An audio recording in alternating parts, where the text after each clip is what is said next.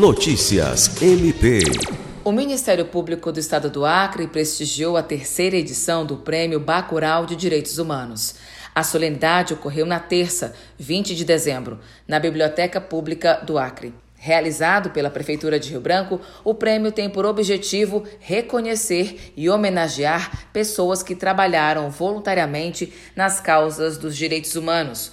O nome é em reconhecimento ao ativista e escritor Francisco Augusta Vieira Nunes, conhecido como Bacurau.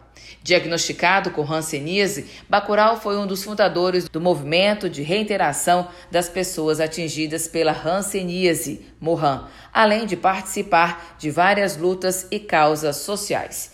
Alice Regina para a Agência de Notícias do Ministério Público do Estado do Acre.